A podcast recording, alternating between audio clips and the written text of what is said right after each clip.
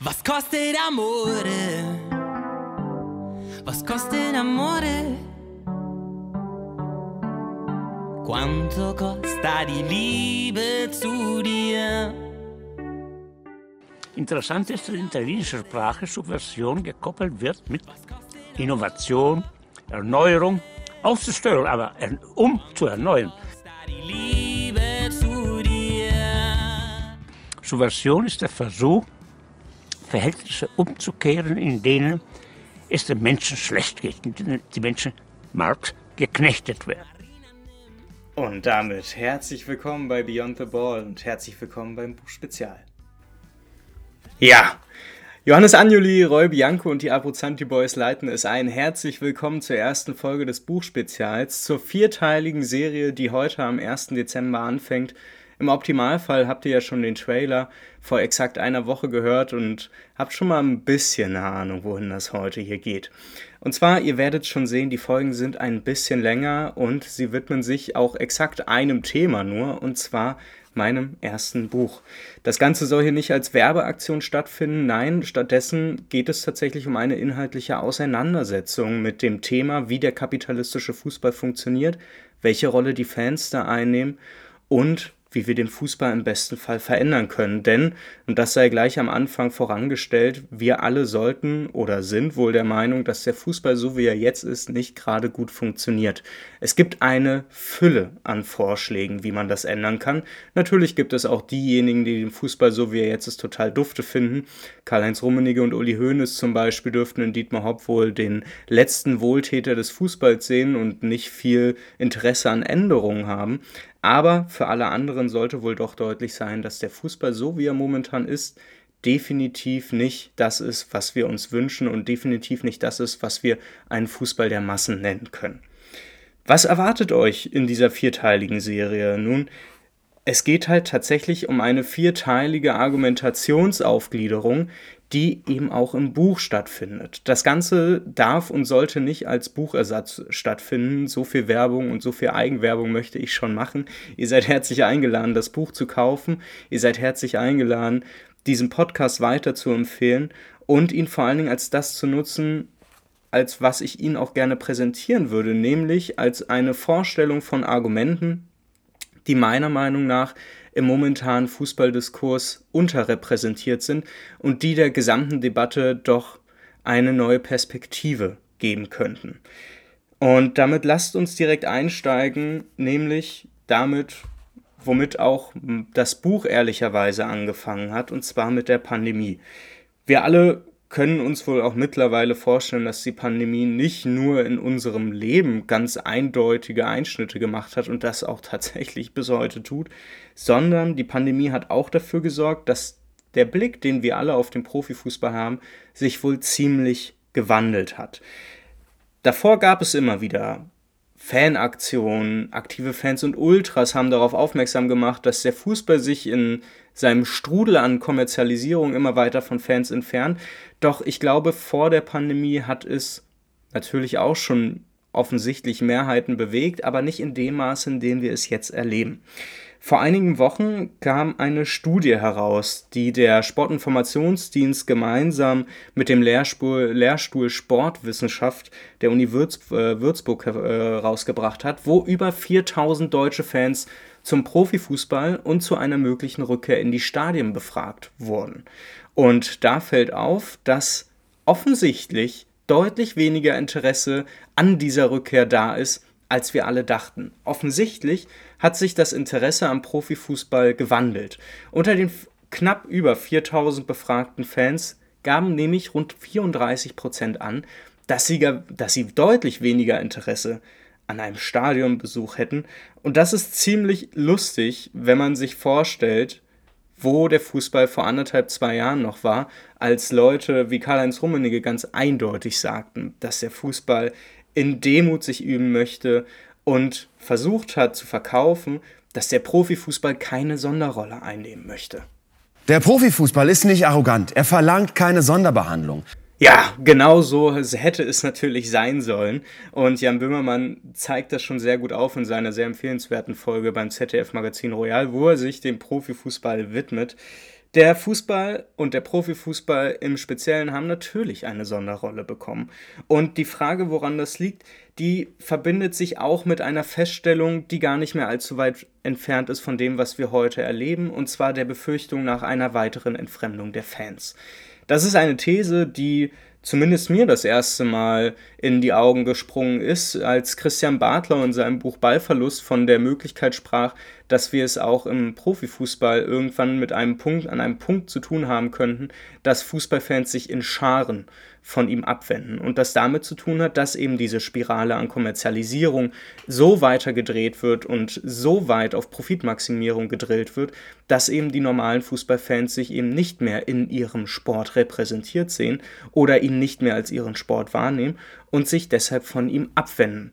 Der Professor Harald Lange, der für die Uni Würzburg und den Lehrstuhl der Sportwissenschaft die gerade eben genannte Studie mit vorgestellt hat, sprach deshalb in einem Interpretationsversuch auch davon, dass sich deshalb Fußballfans vom Stadionbesuch abgekehrt haben, weil eben die Kommerzialisierung einen Keil zwischen Fans und Fußball getrieben hat. Er sagt, Zitat, dass es hinsichtlich der Fanbindung Sand im Getriebe ist und das da kann man sich doch wohl sehr gut anschließen. Das ergibt schon deutlich viel Sinn.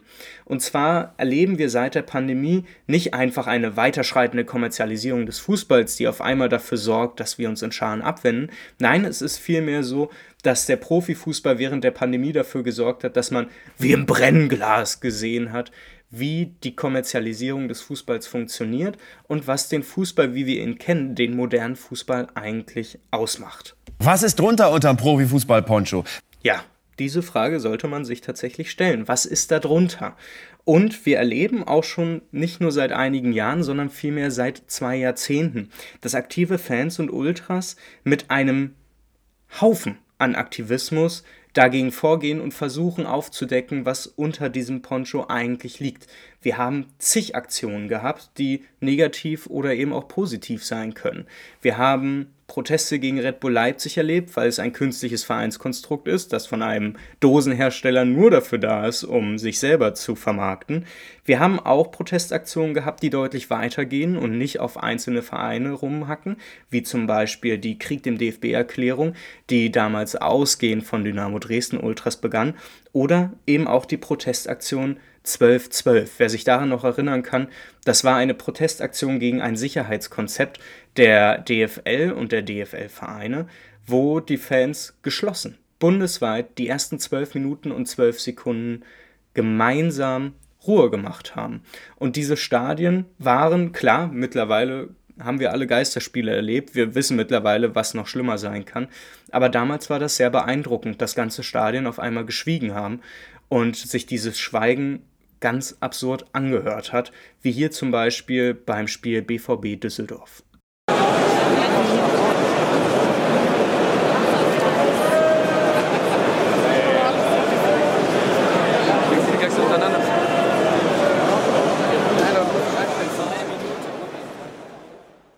Ja, dieses Schweigen war definitiv eindrucksvoll und ich kann mich selber daran erinnern, als jemand, der in seinen frühen Teenagerjahren ja, Jahren war. Ich glaube, ich war 14.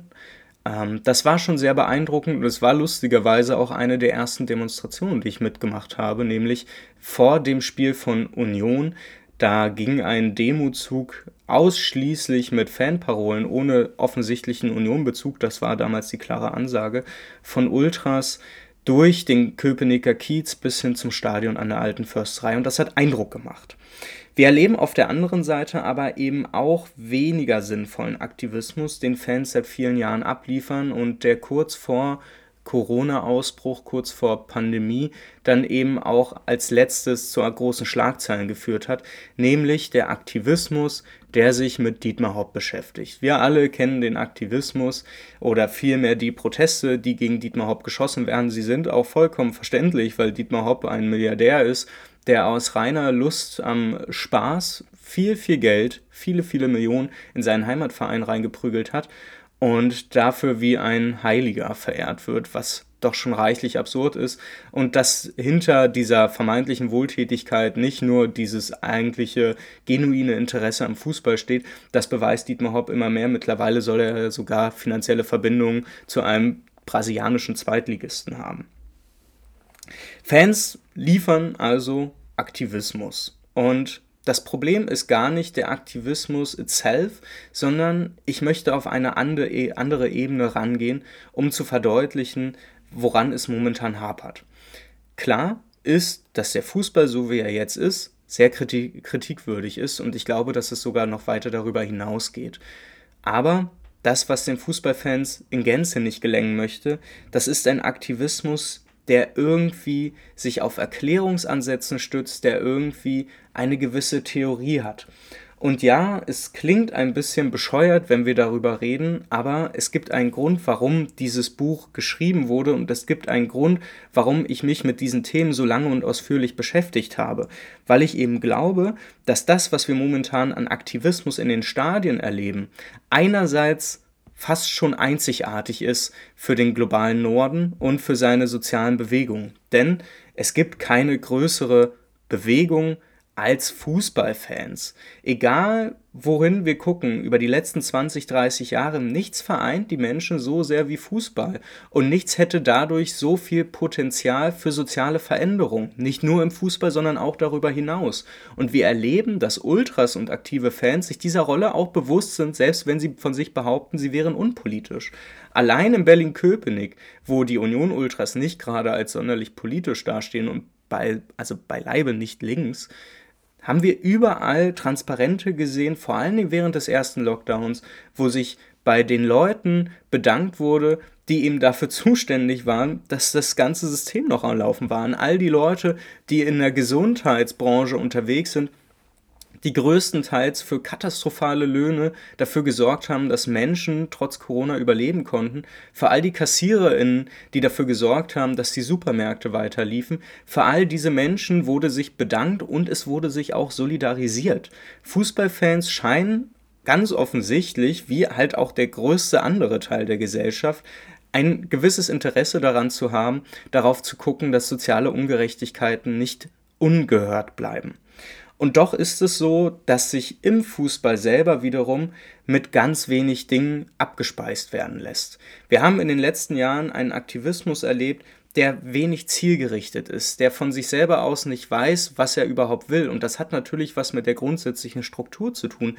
Denn Fußballfans sind ja eben keine homogene Masse an Leuten, die alle gleich denken, sondern nein, wir haben Union-Fans, wir haben Hertha-Fans, wir haben BFC Dynamo-Fans, wir haben Schalke-Fans, wir haben Dortmund-Fans, wir haben Köln-Fans, wir haben Gladbach-Fans, die in einer fußballerischen Rivalität natürlich nicht direkt auf den Gedanken kommen, dass sie die gleichen Interessen hätten, weil es auf dem Fußballfeld nun mal eben nicht so ist. Und doch muss man sagen, dass es dadurch, dass es ja immer wieder bundesweite Aktionen gab, wie eben die Protestaktion 1212 oder auch die Aktion Krieg dem DFB, wo gefühlt alle Fanszenen in Deutschland mitgemacht haben und sich damit solidarisiert haben und aufgezeigt haben, dass Kollektivstrafen kein Weg im deutschen Profifußball sein können, dass es eben doch möglich ist, bundesweit gemeinsam zu agieren und dass es offensichtlich ein Fundament gibt, wo festgestellt wird, dass man ja irgendwie dann doch so eine etwas gleiche Basis hat, von der man ausgehen muss.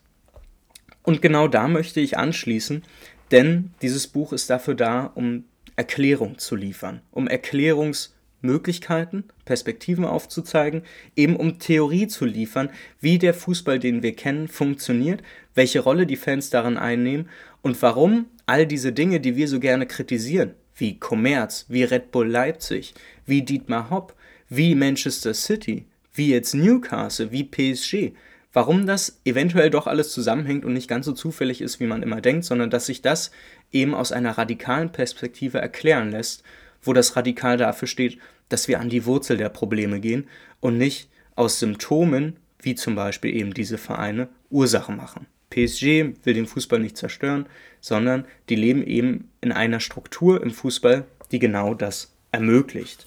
Und es gibt ganz wunderbare Zitate genau darüber, warum wir uns mehr mit Theorie statt mit Aktivismus beschäftigen sollen, zumindest im Sinne von erst die Theorie und dann der Aktivismus, aus einer ganz anderen Richtung, und zwar aus der politischen Theorie.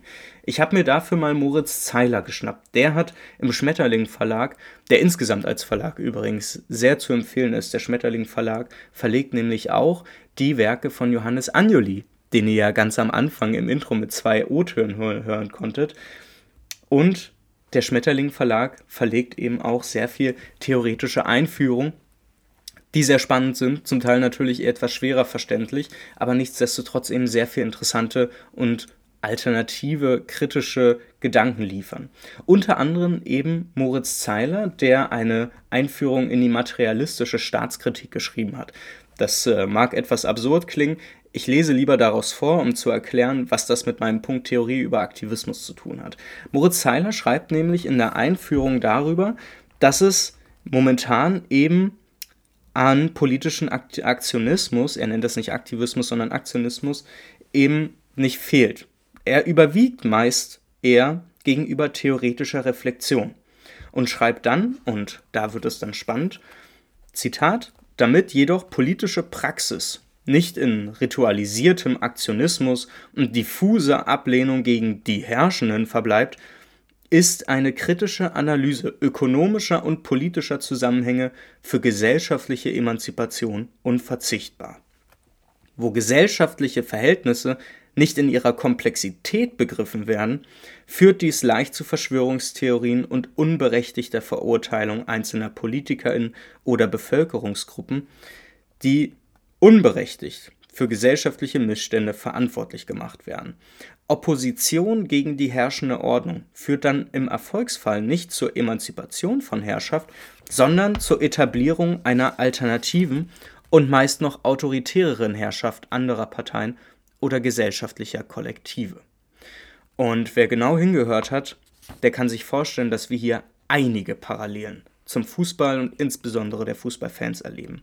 Denn auch im Fußball erleben wir eine, ja, einen ritualisierten Aktionismus, eine diffuse Ablehnung gegen die Herrschenden, auf die sich eventuell eben aufbauen lässt, aber das Problem eben doch ist, dass sie in ihrer Diffusität eben auch für Leute und für Denkrichtungen anschlussfähig ist, bei denen wir, glaube ich, nicht glauben, dass sie uns eine gewisse Lösung geben. Wenn diffus über irgendwelche Herrschenden äh, geredet wird, nicht die Komplexität verstanden wird, was hinter dem Profifußball alles steckt, dann können sich auch ganz schnell rechte Leute einnisten. Und wenn man sich rechte Vereine in Deutschland anguckt, beziehungsweise Vereine mit eindeutig rechten Fanszenen, Chemnitz, ähm, BFC Dynamo in Teilen, ich weiß, da gibt es auch gute, es tut mir leid, es gibt bei all den gute, aber es sind vornehmlich rechte aktive Fanszenen, über die wir reden. Auch Alemannia Aachen, Energie Cottbus. Das sind Fanszenen, die sich jetzt nicht pro Kommerz äußern, sondern tatsächlich diesen Sprech mitnehmen, um dann daraus aber wiederum einen ganz anderen Schuh zu knüpfen. Und da sollte man sich dann doch deutlich abgrenzen. Was es aber deshalb braucht, ist nicht mehr Aktionismus und mehr einfache Abgrenzung gegen rechts, sondern es braucht mehr Theorie. Es braucht mehr Auseinandersetzung damit, wie der Fußball eigentlich funktioniert. Wir brauchen eine Analyse der wirtschaftlichen, aber eben auch der politischen Zusammenhänge, die im Fußball existieren. Was ist drunter unterm Profifußball-Poncho? Ja, genau das ist die Frage am Ende. Was ist unter diesem Fußball-Poncho? Und um das zu nutzen, möchte ich euch zum Schluss dieser Episode erklären, was auf euch in den nächsten drei Episoden zukommt und wie meine Analyse aussieht, beziehungsweise welche Vorbedingungen sie hat. Und zwar möchte ich mich hier ganz eindeutig, und das kann man sich schon vorstellen, davon abgrenzen, dass wir es uns hier mit einer äh, moralischen Kritik irgendwie einrichten. Das halte ich für wenig konstruktiv, wenn wir uns angucken wollen, welche ökonomischen und politischen Bedingungen der Profifußball hat, weil da kommen wir mit einer Ebene der Moral nicht wirklich weiter. Wir können uns dann zwar noch angucken, wie das aussieht und können dann aber am Ende eben nur noch entscheiden, ja, ist halt nicht so toll, ne? ist halt doof. Nee, was wir viel mehr brauchen und was ich hier auch grundsätzlich verwende, was die Grundlage ist für all meine Argumente, ist eine materialistische Analyse. Materialismus, klar, man kann sich schnell vorstellen, das hat irgendwas mit Marx zu tun. Und ja, das stimmt auch. Der Begriff Materialismus wird häufig mit eben Karl Marx und Friedrich Engels verbunden. Denn sie sind es ja, die geschrieben haben, es ist nicht das Bewusstsein der Menschen, das ihr Sein, sondern umgekehrt ihr gesellschaftliches Sein, das ihr Bewusstsein bestimmt. Der Kerngedanke hinter dieser Aussage ist relativ simpel. Die wirtschaftliche Struktur bildet die Basis einer Gesellschaft oder, wie es der Philosoph Dr. Christian Wallmeier erklärt, Was heißt das? Dialektischer Materialismus. Natürlich Materialismus, alles beruht auf der Materie. Auch der Geist beruht auf der Materie. Alles ist Materie. Materialismus. Das ist natürlich die Grundlage. Auch die gesellschaftlichen Prozesse sind materialistisch, weil sie sich mit Materie beschäftigen. Geld und so weiter. Ja, das ist die etwas ausführlichere Variante vom historischen bzw. dann eher vom dialektischen Materialismus. Ich empfehle das gesamte Video von Dr. Wallmeier und das ist natürlich in der Folgenbeschreibung auch verlinkt, wer sich damit auseinandersetzen möchte. Mir geht es ja vielmehr darum zu zeigen, dass es eben die Grundlage meiner Analyse ist. Wir könnten jetzt hier große Debatten darüber anfangen, dass man einen hegelischen Idealismus vielleicht auch nutzen könnte und was das alles für philosophische Grundlagen hat. Viel wichtiger ist mir, dass eine materialistische Analyse sich auf die ökonomischen Gegebenheiten konzentriert und damit eben auch den Begriff des Kapitalismus mit einbezieht. Denn der Fußball, den wir kennen, der ist ein kapitalistischer Fußball. Und wer dazu noch weiter hören möchte, was ich da gesagt habe, dem sei empfohlen, auch mal in die zweite Staffel des Podcasts reinzuhören. Die wird hier nämlich im Buchspezial auch wieder aufgegriffen werden. Ja, das ist es also mit dem Forschungsobjekt Profifußball. Wir haben hier eine materialistische Analyse statt einer moralischen Kritik. Und was machen wir jetzt daraus? Ich sage es euch ganz von Anfang an und ich glaube, es ist schon deutlich geworden. Es kann keine vermeintlich neutrale Analyse des Profifußballs geben. Denn, und das wird in der nächsten Folge nochmal deutlich herausgestellt, der kapitalistische Fußball ist eben das Gegenteil eines Fußballs, der in einer demokratischen Art und Weise wirklich uns allen gehört, die was mit dem Fußball zu tun haben. Und selbst vermeintlich demokratische Elemente wie die 50 plus 1 Regel oder eben irgendwelche Mitbestimmungsrechte als eingetragener Verein, die heben das nicht auf, dass wir in einem kapitalistischen Fußball uns bewegen, der Sachzwänge vorgibt, die eben über den politisch möglichen demokratischen Elementen steht. Und genau deshalb gucke ich mir an, nicht nur wie der kapitalistische Fußball funktioniert, sondern ich will ihn mir auch genauer angucken. Denn es gibt eben ein Objekt im kapitalistischen Fußball, das zwar oft kritisiert wird, aber eben keineswegs theoretisch erklärbar ist. Wir alle hören nämlich, Krieg dem DFB, Scheiß DFB, Scheiß DFL, Scheiß UEFA. Ich glaube, wir alle teilen wohl den Grundgedanken, dass UN-Blauhelm-Soldaten im besten Fall in die FIFA-Zentrale in Zürich reinstürzen sollten. Aber das ist noch keine Erklärung dafür, wie Fußballverbände funktionieren und welche Aufgabe ihnen eigentlich zukommt. Denn, und das ist die These, die hier ganz klar am Anfang auch stehen muss, Fußballinstitutionen sind deutlich mehr als ein Akteur von vielen. Dazu dann aber mehr in der dritten Episode und dann abschließend in der vierten Episode die Frage danach, was das eigentlich alles nicht nur für die Fans heißt, sondern was das für diesen Aktivismus heißt, den Fußballfans an den Tag legen. Es ist kein es wird keine Anleitung geben. Ja? Es wird keine Anleitung geben von wegen, befolgt diese zehn Schritte und wir werden den kapitalistischen Fußball überwinden. Im Optimalfall die kapitalistische Gesellschaft und wir haben es einfach geschafft. Aber, und das möchte ich von Anfang an betonen, Fußballfans und das Fansein im Fußball ist die größte gesellschaftliche Bewegung, die wir im globalen Norden, also in Westeuropa, in den USA und in Kanada erleben. Es gibt keine soziale Bewegung, die größer ist. Selbst linke große Bewegungen nicht.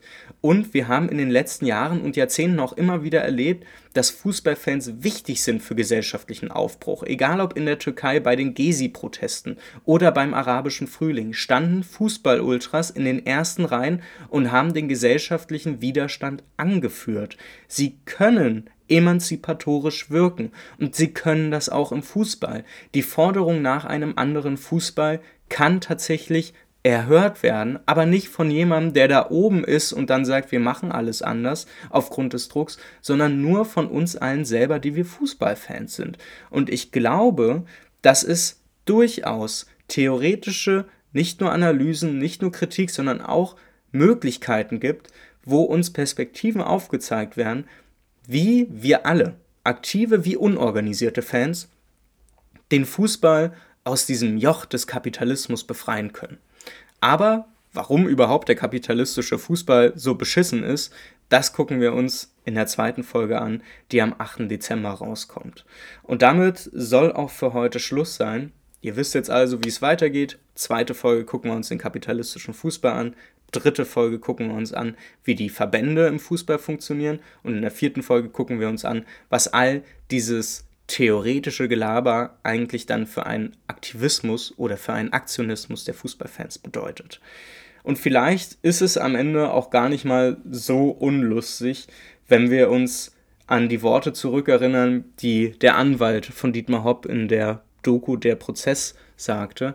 Da sprach er nämlich davon, dass die Kommerzialisierung des Fußballs, die ist in Dortmund genauso wie in Schalke und in St. Pauli und in Hoffenheim und in Leipzig. Die Kommerzialisierung des Fußballs ist durch. Da müssen die Fans sich mit abfinden.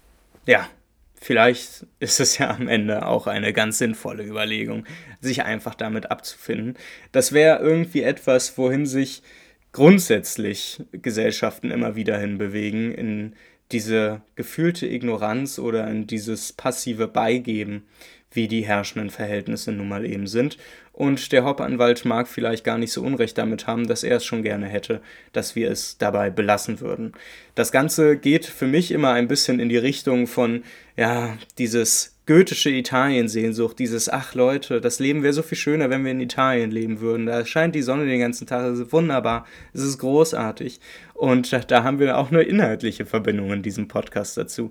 Denn nicht nur Johannes Anjuli, der politische Theoretiker, auf den ich mich mal wieder beziehen werde und den ihr vor allen Dingen in der dritten Episode auch wieder hören werdet, ja, nicht nur der kommt aus Italien und hat irgendwie eine interessante Mischung an italienischer Herkunft und äh, war dann und lebte dann aber in Deutschland, starb dann wiederum aber wieder in Italien. Nein, wer schon richtig hingehört hat, der hat im Intro auch schon gehört, dass wir äh, oder dass ich bei diesem Buch speziell Unterstützung bekommen habe. Und zwar von den großartigen Roy Bianco und den Abruzzanti Boys, eine Italo-Schlagerband, die erfolgreichste in Deutschland und vermutlich auch in Italien. Und die eben genau dafür sorgt, dass wir diese ironische Kehrtwende, die der Hauptanwalt hier anspricht, natürlich auch in dem Podcast aufnehmen müssen. Denn hey Leute, wir wollen ja nicht so ernst bleiben, ja? Wenn euch all das auf den Sack geht und wenn ihr keinen Bock habt auf die Theorie oder wenn ihr euch einfach mal einen kleinen Ausweg sucht, so, dann schnappt euch einfach die Italien-Sehnsucht, hört Roy Bianco und die Abruzzanti Boys, es ist einfach, es, es sorgt für Sehnsucht in der Seele. Es sorgt dafür, dass Dinge befriedigt werden, die eigentlich nicht befriedigt werden könnten, weil die Welt ist scheiße. Die Verhältnisse im Fußball mögen auch scheiße sein. Aber ey Leute, wenn es nach Italien gehen würde, dann hätten wir alle bessere Laune. Und in dem Sinne würde ich sagen, hören wir uns nächste Woche wieder. Ich freue mich auf die nächste Episode teilt den Podcast, teilt den Scheiß, hört euch Roy Bianco und die Abruzzanti Boys an. Die gehen jetzt auch auf Tour. Ich kann es wirklich nur empfehlen. Es macht sehr viel Spaß, das zu hören. Lest euch mal die Kommentare unter deren YouTube-Videos an. In dem Sinne, hören wir uns nächste Woche wieder. Ciao, bleibt gesund. Ohne rosa Trikot, liege im Schatten.